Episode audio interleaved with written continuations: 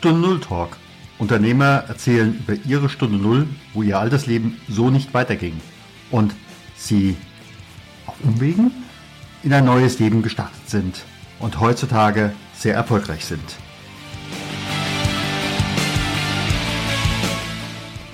Mein Name ist Stefan Hund.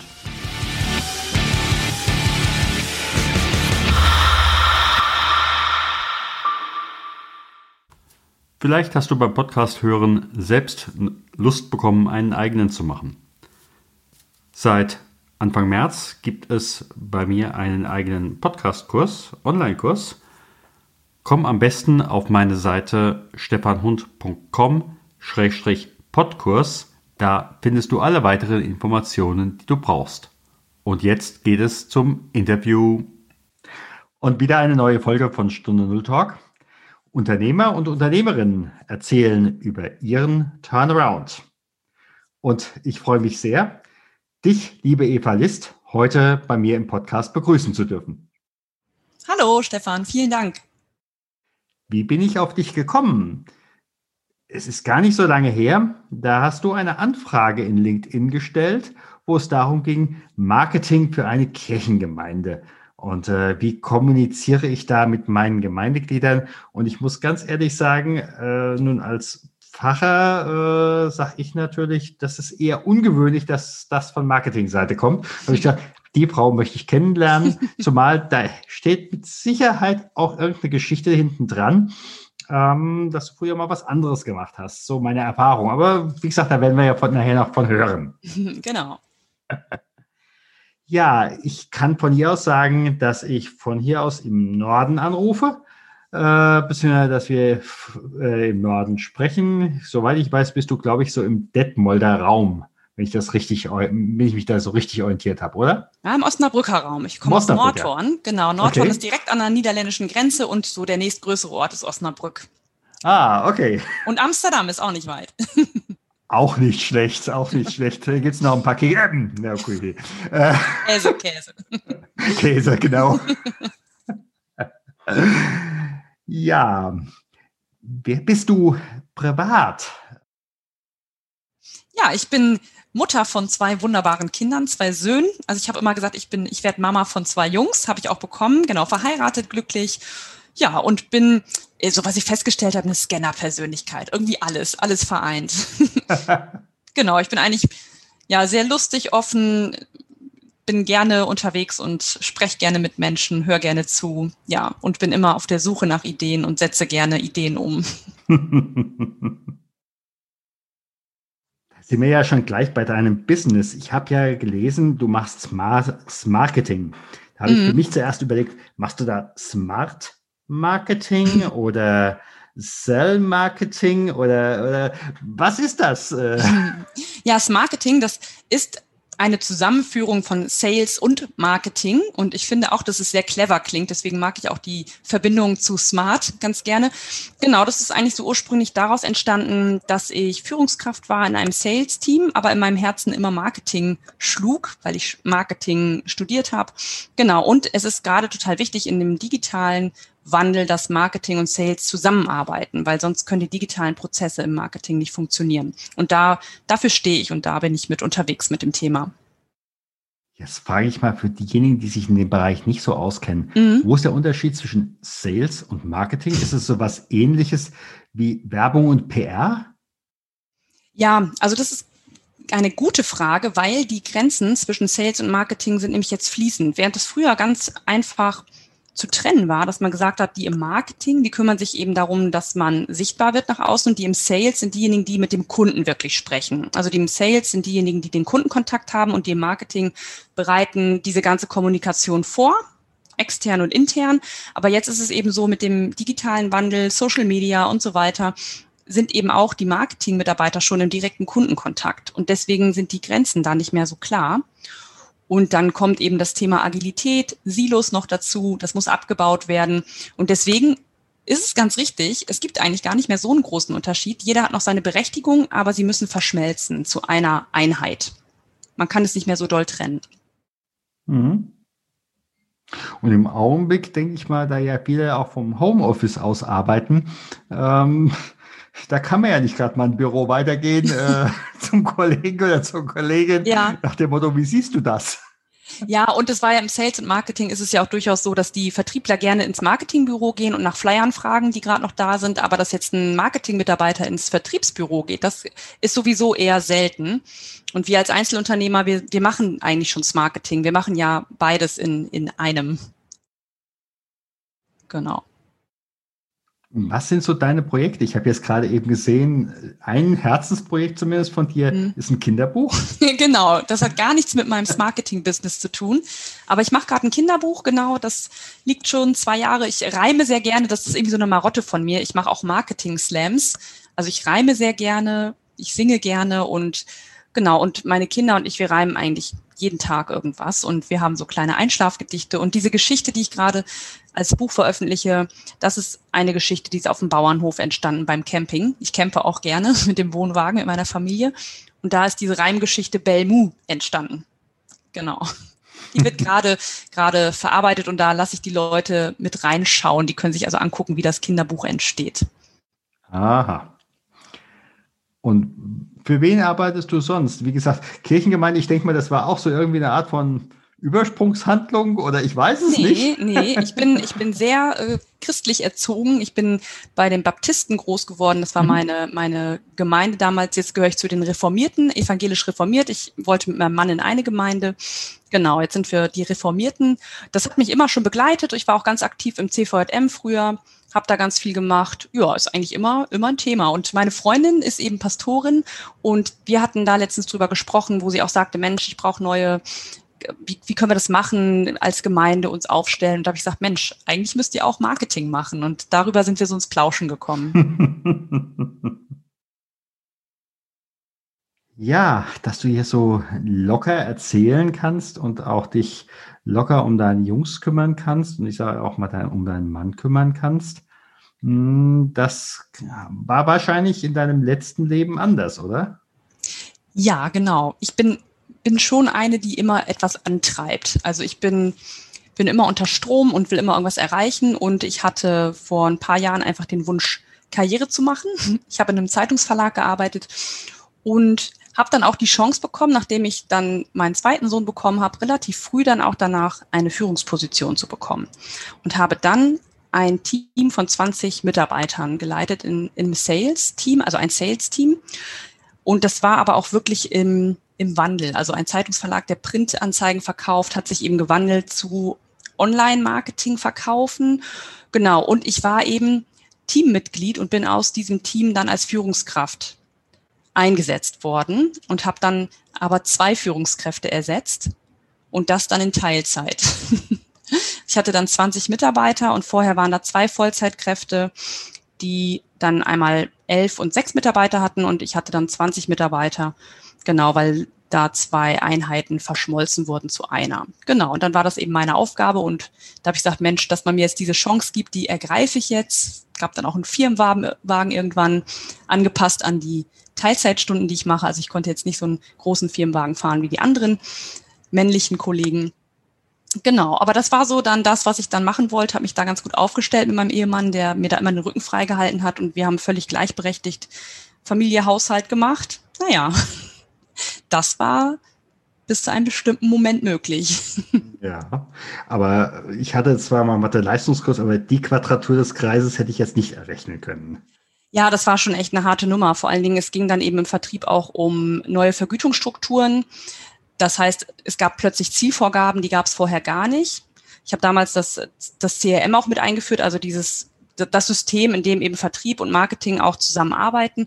Und dann ging es dann plötzlich daran, dass ich dann kam und dann eben die Zahlen und Daten mir angeschaut habe und ich musste dann eben auch eine neue Vergütungsstruktur einführen. Und das mit Mitarbeitern, die vorher ja meine Teamkollegen waren. Das war schon nicht so leicht. Hast du da eigentlich vom Unternehmen aus, ich sag mal, Rückendeckung bekommen oder äh, stand man eher hinter dir ähm, in der Variante Beckmesser? Nein, das war schon, also das, die standen natürlich auch mit dem Rücken zur Wand. Also gerade im Zeitungsverlagswesen, lokale Tageszeitungen, die haben es gerade nicht so leicht. Nur die Priorität war halt immer oben Umsatz, Umsatz, Umsatz. Und dabei sind die Mitarbeiter so ein bisschen auf der Strecke geblieben. Also ich war sehr zahlengetrieben. Also es, es, ging nachher wirklich nur noch um Zahlen und dabei sind eben Mitarbeiter auf der Strecke geblieben, auch bei mir im Team und ich selber natürlich auch. Und ich glaube, es war einfach so ein Change, der nicht gut durchdacht war. Wir haben alles Mögliche bekommen. Ich habe eine gute Weiterbildung auch bekommen, wie man eben Mitarbeiter gut führt. Das war alles ganz toll. Wir hatten auch ein betriebliches Gesundheitsmanagement. Das hat aber dann in dem Moment nicht so gegriffen. Und ja, da waren halt so viele Querelen das lief dann nicht ganz so gut. Und ja, ich habe mir dann eben auch, auch verboten, ähm, ja, was, was zu sagen, ich kann das nicht mehr. Weil man da als Frau in Teilzeit da ein gutes Angebot hatte und man traut sich dann ja nicht wirklich zu sagen, dass einem das gerade irgendwie doch zu viel wird. Mhm. Wie war für dich gerade so diese Zeit? Ähm, bist du dann nach Hause gekommen und bist dann zu deinem Mann gegangen und sagst, oh Schossi, im Augenblick geht es mir wieder absolut mies, aber ich kann das in der Redaktion nicht erzählen.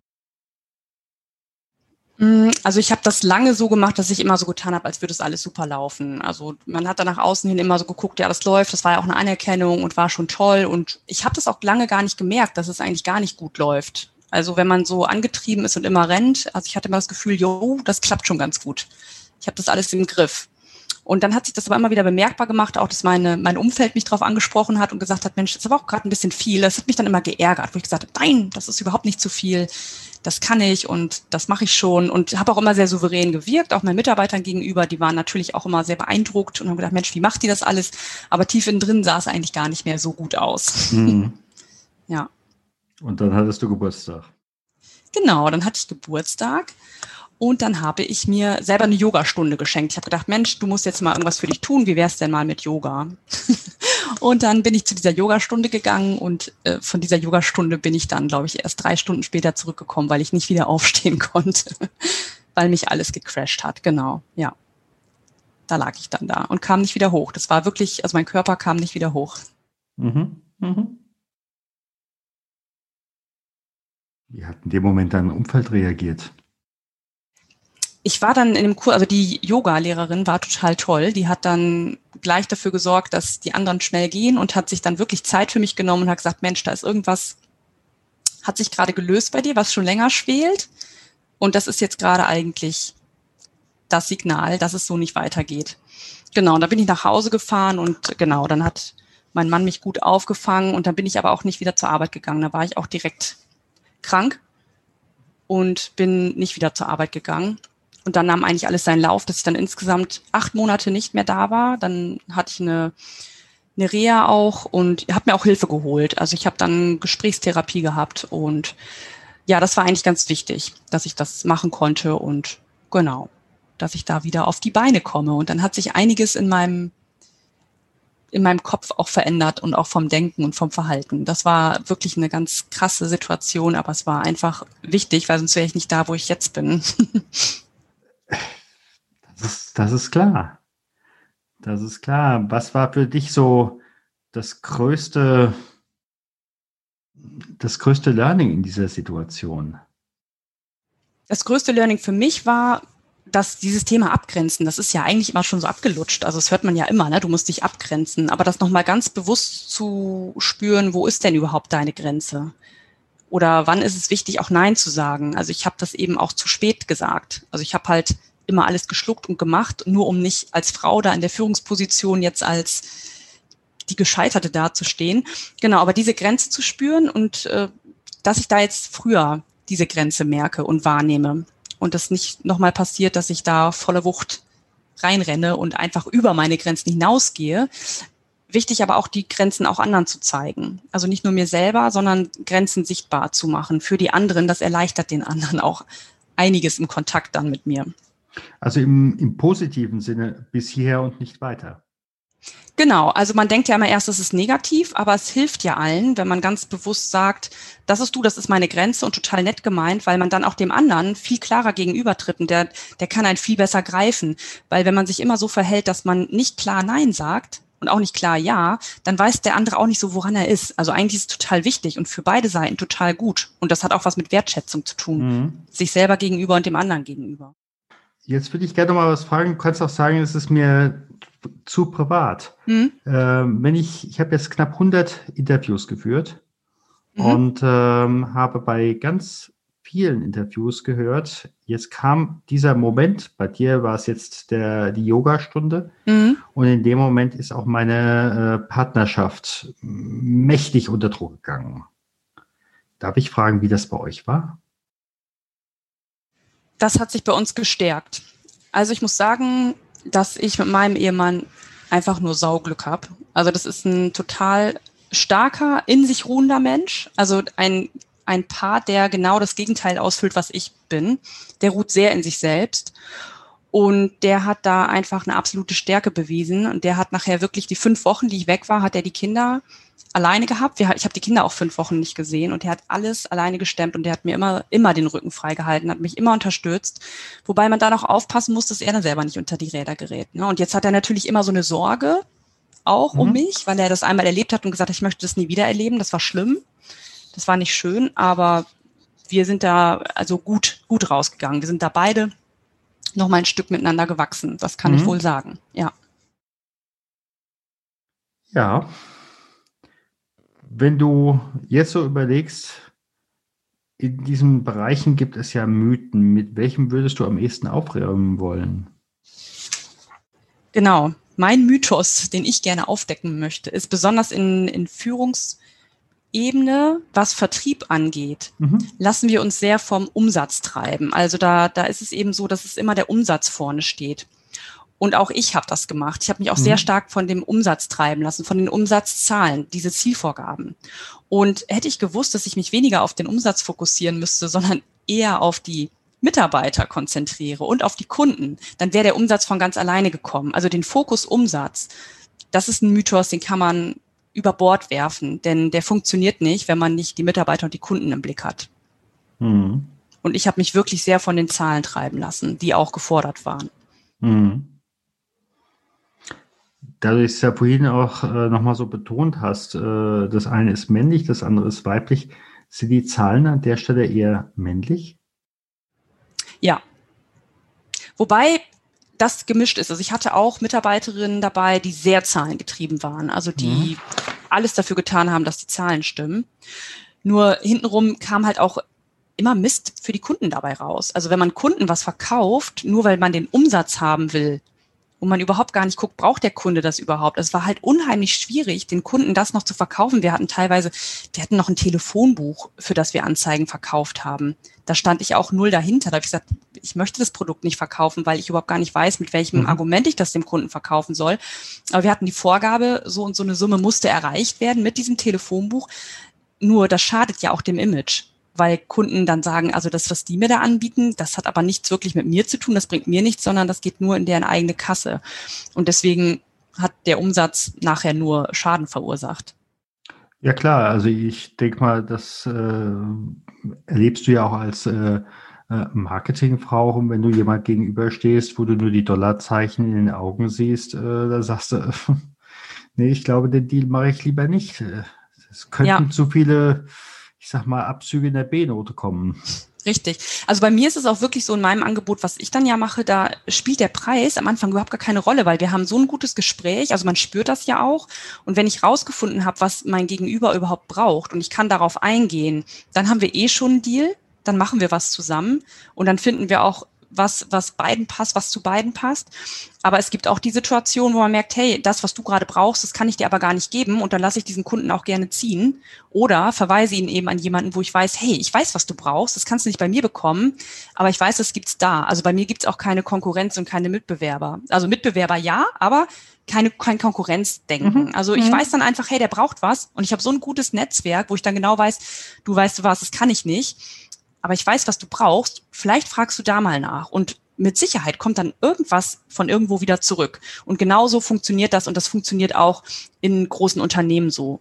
Also es fängt halt eben da genauso an, diese Denke. Wenn die drin ist bei den Vertriebsmitarbeitern oder Marketing, dann kann das nur Umsatz bringen. Jetzt frage ich aber auch andersrum. Ähm, hast du schon mal einen Kunden abgelehnt? Ja. Ja, was wäre mehrere. Grund, was wäre für dich ein, ein, Ablehnungsgrund? Ich höre ja auf der einen Seite, das passt nicht, hier bin ich nicht die Richtige dafür mhm. aus inhaltlichen Gründen. Mhm. Gibt es aber auch eine Situation, wo du jetzt sagen würdest, mit dir möchte ich nicht zusammenarbeiten? Ja, ich habe da durchaus schon zwei, drei Kunden gehabt, wo ich gemerkt habe, das passt menschlich auch einfach nicht. Das war dann eine Art und Weise, wie kommuniziert wurde. Oder da habe ich dann auch sehr schnell nach der ersten oder zweiten E-Mail gemerkt, das funktioniert nicht. Also da habe ich dann auch, dann ist es auch nicht, also das war dann von beiden Seiten eigentlich gleich klar. Ich lasse es dann sang- und klanglos auch, auch auslaufen, aber ich habe auch durchaus Kunden, mit denen ich spreche, wo ich dann merke, nee, also entweder passt es dann halt eben zeitlich auch nicht oder aber ich merke halt, der hat bestimmte, also ich kann zum Beispiel nicht mit, mit Personen zusammenarbeiten, denen selber das Ziel noch nicht klar ist, also die kein klares Ziel vor Augen haben, was sie erreichen möchten mit mir. Also das, das brauche ich schon. Also ich brauche dann nicht diejenigen, die noch so schwimmen und noch nicht so wissen, wo sie stehen, sondern ich brauche dann die Kunden, die sagen, hey, ich möchte das und das erreichen, mit welchen Mitteln kann ich das machen? Und für die anderen würde ich dann empfehlen, Mensch, du brauchst noch jemanden, der mit dir an der Positionierung arbeitet oder der dich begleitet nochmal, um das und das zu finden. Das bin dann nicht ich. Genau. Jetzt natürlich unter Corona-Bedingungen ist es ein bisschen schwieriger, aber wir haben jetzt Februar 2026. Wo steht EPA-List in fünf Jahren? Auf der Bühne. Und was machst du auf der Bühne? Auf der Bühne, auf der Bühne unterhalte ich die Leute mit aktuellen Themen rund um Marketing, um Sales. Ich slamme vielleicht, ich reime, ich unterhalte die Leute und biete ihnen aber gleichzeitig Wissen an. Also unterhaltsames, unterhaltsame Wissensvermittlung und Leute miteinander verbinden. Das wäre so das, was ich auf der Bühne machen würde. Ich unterhalte Leute einfach gerne und, und das gelingt mir ganz gut und die sind immer glücklich und happy und haben gelacht, aber haben auch was mitgenommen. Ja, ich, wenn ich hier mir an, jemand anhöre wie Vincent Ebert, äh, der macht ja auch äh, eine gewisse Art von Edutainment. Ja, also so ist es. Also ich sehe mich dann auch durchaus, also ich hätte gerne dann auch in ein paar Jahren Wohnmobil mit meinem Mann zusammen und dann kann ich auch von unterwegs arbeiten. Das wäre so mein Traum. Also wir würden viel, viel reisen dass die Kinder auch viel sehen. In Ferien wären wir dann immer unterwegs, das würde ich mir wünschen. Genau, und ab und zu fahren wir dann eine Großstadt an, wo Mama dann vielleicht irgendwo auf einer Bühne steht. Die Kinder gehen so lange irgendwie in den Tierpark oder machen was Schönes und dann komme ich wieder und dann gönnen wir uns von dem, was, was ich dann da bekommen habe, was Schönes. Wenn diese EPA 2026 äh, die EPA von 2016 treffen würde, mhm. was würde die der EPA von 2016 oder einfach die noch mhm. in der Zeitung gearbeitet hat, sagen? Ich würde ihr sagen, sei nicht immer so angepasst. Denn, denn das hat mich letztendlich äh, dieses Burnout gekostet. Ich war zu angepasst. Also wenn man, also ich finde, man darf nicht immer angepasst sein, denn wenn man angepasst ist, muss man sehr viel schlucken und dann kocht es irgendwann über. Also ich, ich hätte ihr Mut gemacht, deutlicher Nein zu sagen, deutlicher auch mal eine andere Meinung einzunehmen und nicht immer allen gefallen zu wollen. Ja, das hätte ich ihr, glaube ich, auf den Weg gegeben. Dann wäre einiges anders gelaufen. Ohne anzuecken jetzt. Also ich, ich ecke nicht gerne an. Aber ich finde, es gibt eine ganz tolle Art, wertschätzend miteinander Kritik zu üben und daran zu wachsen. Und das hätte ich damals gerne gekonnt. Ja. Hm. Jetzt hat uns der eine oder die andere zugehört und fragt sich, wie erreiche ich die EVA-List? Gibt es da irgendeine Möglichkeit, auch vielleicht von dir neben dem äh, vorhin besagten Bilderbuch, äh, von dir was zu sehen, was zu lesen, um da einfach schon mal ein bisschen näher ranzukommen? Ja, also ich bin natürlich unter das Marketinglist zu erreichen, also im Web, auf LinkedIn kann man mich mich erreichen. Da mache ich eigentlich ganz viel. Das ist so mein Kanal, über den ich äh, im Business mäßig sehr stark unterwegs bin. Da kann man einen guten Einblick bekommen, wenn man mal das Thema Marketing einfach mal verstehen möchte, was ist das überhaupt und woher kommt das, dass Marketing und Sales sich dauernd so zoffen und eigentlich so Konflikte haben. Habe ich da auch einen kleinen Vortrag, den man sich angucken kann. Also es gibt eigentlich gar keine Möglichkeit, äh, an mir vorbeizukommen. also man findet mich fast überall, aber LinkedIn ist so mein, gerade mein Lieblingskanal, auf dem ich unterwegs bin. Und ansonsten bin ich eben auch auf Instagram unterwegs und da auch unter das Marketing-List. Und auf YouTube, YouTube gibt's auch einiges. Aber wenn man auf meiner Webseite ist, dann findet man eigentlich alle Kanäle und ja, kann sich da mal ein bisschen durchgucken. Und ansonsten freue ich mich, wenn man sich einfach mit mir vernetzt. Man kann mir eine E-Mail schicken, anrufen, eine Sprachnachricht schicken. Ich bin eigentlich für alle Kanäle offen, außer Fax. Ja, das, das überlassen wir anderen. Fax, äh, Fax, über Fax erreicht man mich nicht. Nein, das überlassen wir denjenigen, die sich um die Gesundheit sorgen. Genau. Äh. Da läuft es ja noch so. Ich sage mal ganz herzlichen Dank. Ja, ich danke dir, dass ich ja dein Gast sein durfte und davon erzählen konnte. Und ich mache wirklich Mut, das auch ja ruhig mal zu erzählen, was vielleicht nicht so gut gelaufen ist und dass einem das eigentlich gerade Kraft gegeben hat für das, was man jetzt eigentlich macht. Also mir hat es die Richtung vorgegeben, äh, wo ich eigentlich gerne hin wollte. Ganz herzlichen Dank. Ich danke dir auch, Stefan.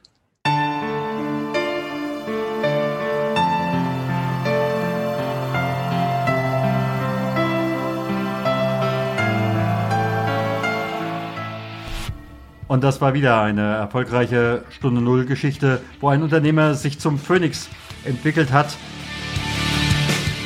Wenn dir die Geschichte gefallen hat, dann like sie, teile sie unter deinen Freunden, die es vielleicht brauchen. Und wenn du Anstöße suchst, um dich selbst weiterzuentwickeln, dann empfehle ich dir stefanhund.com slash 52 Impulse. Jede Woche eine Impul ein Impuls aus den Phoenix-Moment-Interviews und aus meinen Schweigeseminaren.